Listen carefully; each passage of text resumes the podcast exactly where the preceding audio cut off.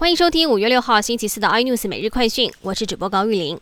华航武汉肺炎疫情持续延烧之外，境外引入风险也提高了。今天新增十二例境外引入，从菲律宾、越南以及印尼入境。另外，再新增一例本土个案，是本国籍三十多岁男性，是诺富特饭店的员工，因为业务需要，经常跟房务部往来，跟房务部的员工，也就是按一一二零以及按一一二九都有密切接触。中国长征五号四月二十九号成功发射，但是重达二十一吨的第二节火箭却失控，可能在未来几天之内会坠落回地球，引发了国际关注。不过，实际去搜查中国各大媒体，却是一片静悄悄。中国的官方《人民日报》所发行的《环球时报》今天甚至说，火箭失控可能造成的损害报道是西方媒体的故意炒作。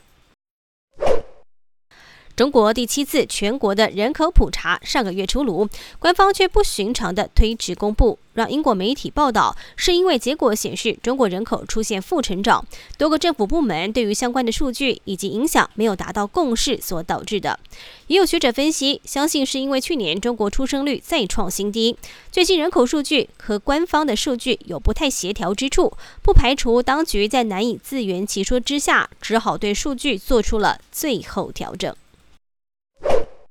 脸书监督委员会支持公司的禁令，维持要封锁美国前总统川普的脸书账号。而川普今天则是表示，这个举动侵犯了他的言论自由。网络巨头制定社群网络禁令是国家耻辱。川普还呛瞎说，美国总统已经被剥夺言论自由，这些贪腐的社群媒体公司必须付出政治代价。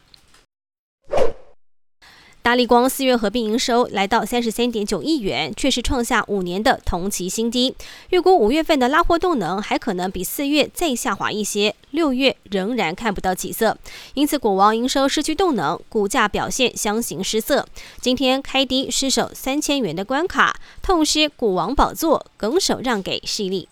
更多新闻内容请锁定有线电视八十八 MOD 五零四 iNews 这站晚报，或上 YouTube 搜寻三立 iNews。